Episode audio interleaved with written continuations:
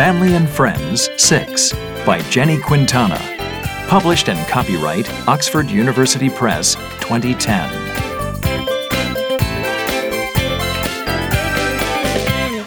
CD 2 Listening 65. Listen and read. Why do the children decide to go into the cave?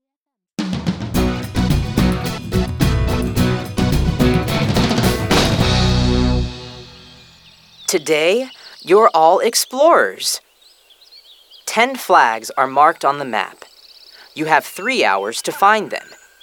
At the end, the group with the most flags wins.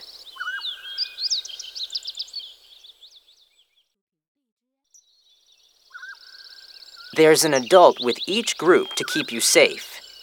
Here's a compass for each group. Good luck. I'll wait for you here. Right. Let's try and find this flag first. We just have to walk north. Who has the compass? I do. It's this way. One hour later, We've been walking for a long time. Where's the flag? Are you sure we're going north, Ed? North? I thought you said south. Later, I think this is the river which is on the map. We can find our way now. Oh no! It's starting to rain. And it looks like a storm. We need to find shelter.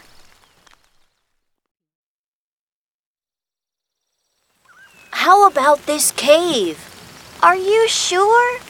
It's very dark. Come on, it's fine.